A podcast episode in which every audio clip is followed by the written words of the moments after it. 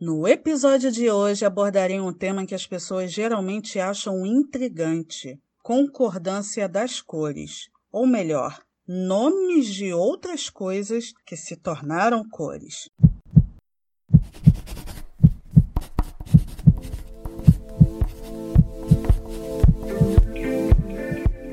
Preste atenção aos exemplos. Vamos pintar o escritório com tons pastel poltronas laranja com almofadas vinho formam uma combinação bonita. É isso mesmo, você não ouviu errado. Essas frases lhe causaram algum estranhamento? Observe.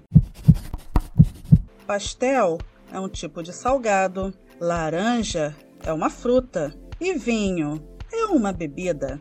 Essas cores, as quais o sentido original não são cores, ficam no singular. Então são tons pastel, poltronas laranja e almofadas vinho mesmo.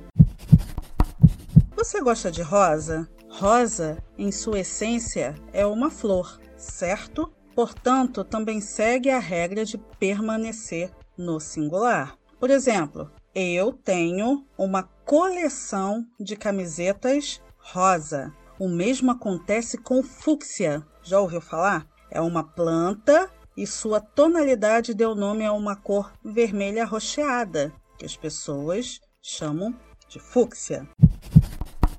Preste atenção agora aos exemplos com palavras que são cores no seu sentido original.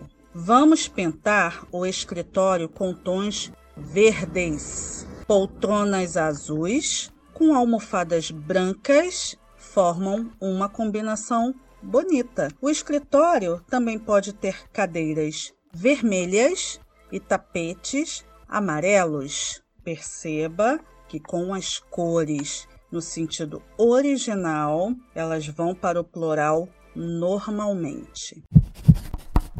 Gostou dessa batida perfeita? Compartilhe-a com quem precisa desse conhecimento. Um abraço e até o próximo episódio.